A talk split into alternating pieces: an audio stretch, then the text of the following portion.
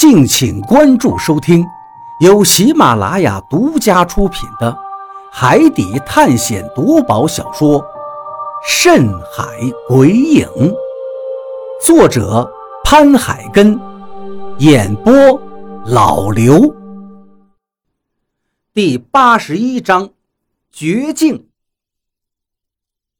跟金子相比，显然大家都更想活着离开这里。不过，还是有一个人在这些金子的诱惑下，一时舍不得放弃。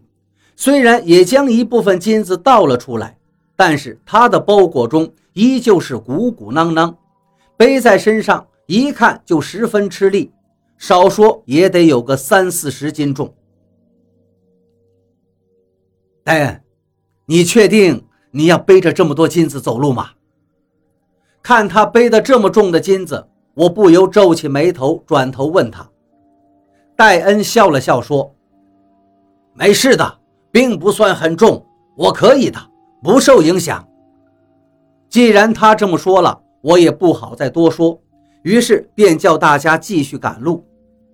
我们顺着河流一直往上走，穿过眼前的小树林终于来到了金山的山脚下。抬头看上去，整座金山。横亘在我们面前，庞大无比。半山腰以下全是灰黑色的岩石，只不过有些地方也会露出一星半点的金黄色，显然这里面也都是金矿。但半山腰以上的金子，则是肉眼所见、纯度极高的。金山陡峭而险峻，看样子是很难攀上去的。而在山脚下。十分的湿润，还生长着各种花草植物。我回过头问比利：“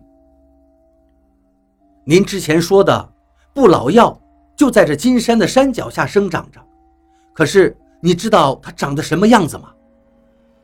虽然现在我们已经陷入了百慕大的诅咒中，最重要的是要去寻找到传说中的神殿，但是毕竟我们此行的初衷是寻找不老药。既然已经来到了金山脚下，自然得把这次的任务先完成了。只要比利认识那些所谓的不老药，我们大家就可以帮着寻找了。可是让我没想到的是，比利听了我的话，只是笑了笑，摇摇头道：“不老药不在这里，我们直接想办法上山吧。”不老药不在这里。一听他的话，我不由一愣。可是之前你们不是说不老药就在金山山脚下吗？比利指了指山顶处，说道：“是在山上面。山上面，这金山上寸草不生，怎么可能会有什么不老药啊？”我立刻皱起眉头，觉得有点不敢置信。一旁的张广春也疑惑道。是啊，这可是一座金山。如果石山的话，岩石缝里还可能会长一些药材植物。可是这种矿山，长药材不太可能吧？你们听我的，我们直接上山就好了。比利并没有在这个问题上多加解释，只是笑了笑，就直接跳过了，然后吩咐雷森他们想办法找一条路登山。我和张广川还有何洛都是一脸的蒙圈，不知道这到底是怎么回事。难道是比利已经从海图中分析出了不老药是长在金山山顶上的？我打算问一问他，不过看他火急火燎的样子，话到嘴边我又咽了回去，心想反正要找不老药的人也不是我，既然他觉得不老药是长在山顶上的，那就由他决定吧。而我的任务已经算是完成了，带他们找到了元桥仙山。现在对于我来说，最重要的就是寻找传说中的神殿。而根据海图中那首诗所说，神殿的入口很有可能就在这金山山顶上。于是，我也赶紧打量起眼前的这座金山，看看有没有能够上去的路径。这座金山非常陡峭。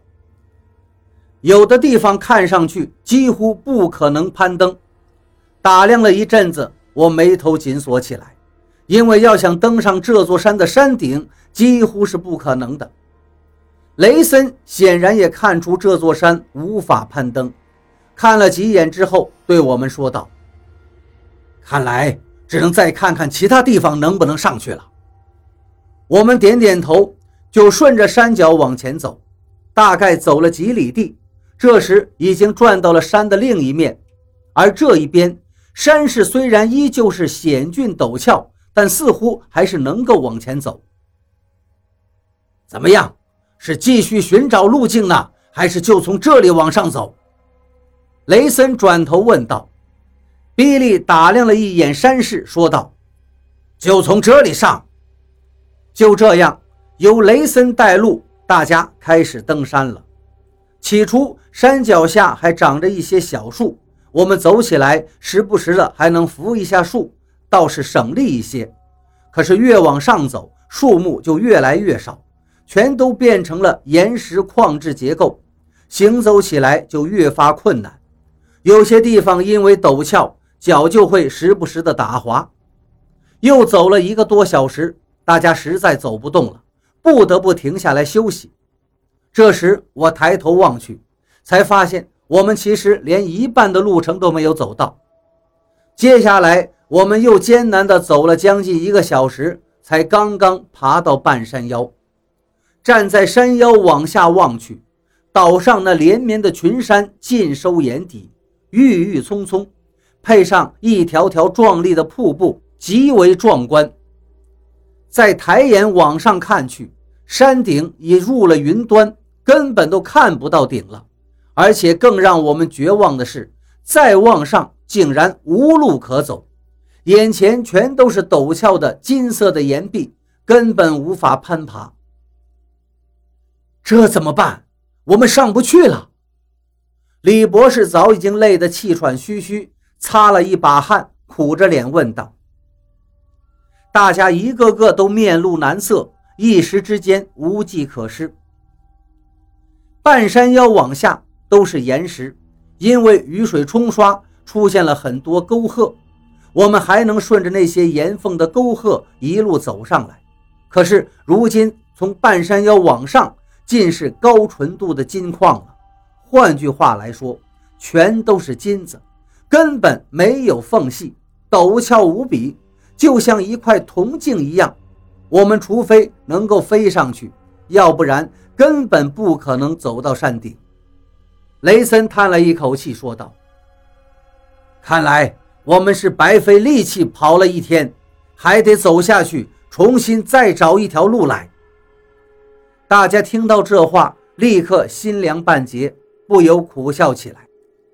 因为我们如今爬到这半山腰太不容易了，再要重新下去，再找路登山，谁能不苦笑啊？我对雷森说道：“刚才我们之所以能走到这儿，那是因为下面这一段山体是普通的岩石，雨水能在岩石上冲刷出一些沟壑来。”我们就顺着岩石的沟壑走上来，而从这儿到山顶，完全都是纯粹的金矿了。雨水冲刷不出来沟壑，反倒被它冲刷得更加光滑如镜，所以我们才会无路可走。既然这里没路了，难道你会觉得走别处就会有路吗？听我这么一说，顿时所有人都鸦雀无声了。怎么？难道我说的不对吗？见大家一脸惊愣的模样，全都看着我，我有些很不自在。雷森说道：“不，你说的很有道理，也许我们真的无路可走了。那怎么办？是不是还要回去开直升飞机？”雷森手底下一个人皱着眉头问道。大家一听，立刻看向了比利和雷森，因为只有他们俩才会开飞机。比利苦笑着摇摇头：“如果实在找不到路的话，那就只能麻烦你去一趟了，把直升飞机开过来。”可是雷森却苦笑了起来：“怎么了？比利一愣，好奇地问道。雷森苦笑着说道：“我可以回去开直升机，可问题是根本已经回不去了。前面那个断崖把我们拦住了。”一听这话，我们全都傻了。是啊，之前的那个断崖，我们是靠骑着蜜蜂飞过来的，可现在蜜蜂早就飞跑了，雷森怎么能过得去呢？也就是说，雷森要想返回去开直升机过来，就得先去寻找到蜜蜂，骑着蜜蜂才能飞过那处断崖。可是问题又来了，这蜜蜂不是死物，它们是活的，一会儿飞到这儿。一会儿飞到那儿，上哪儿去找他们呢？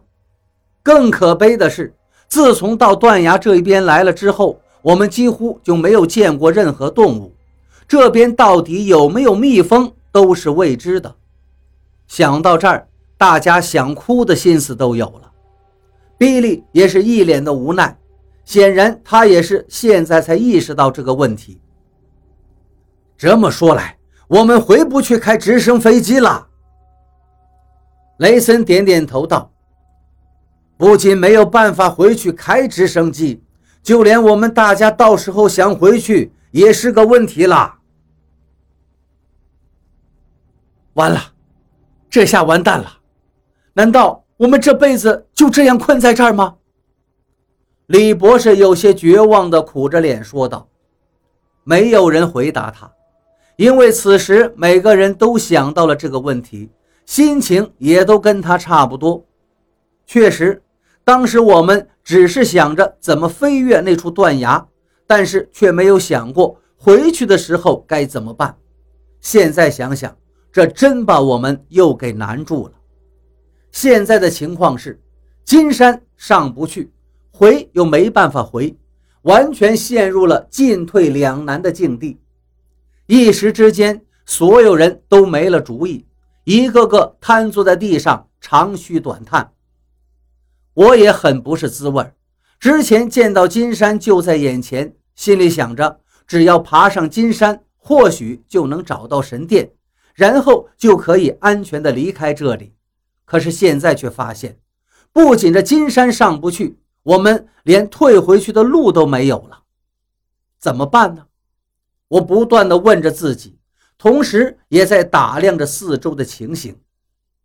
看着看着，突然，头顶上空那悬浮着的岩石吸引了我的目光。只见那些巨大的岩石一块块的悬浮在半空中，有的相连的很近，有的间隔一两米的距离，但是却在半空之中形成了一条通天的天阶。对。就是像极了一条台阶的路一样，就是一条天路，而且顺着那些悬浮在空中的岩石天阶一直往前看，其中有一条天阶似乎是可以通向金山的山顶的。看到这里，我立刻站了起来，对大家说道：“诸位，我有一个大胆的想法。”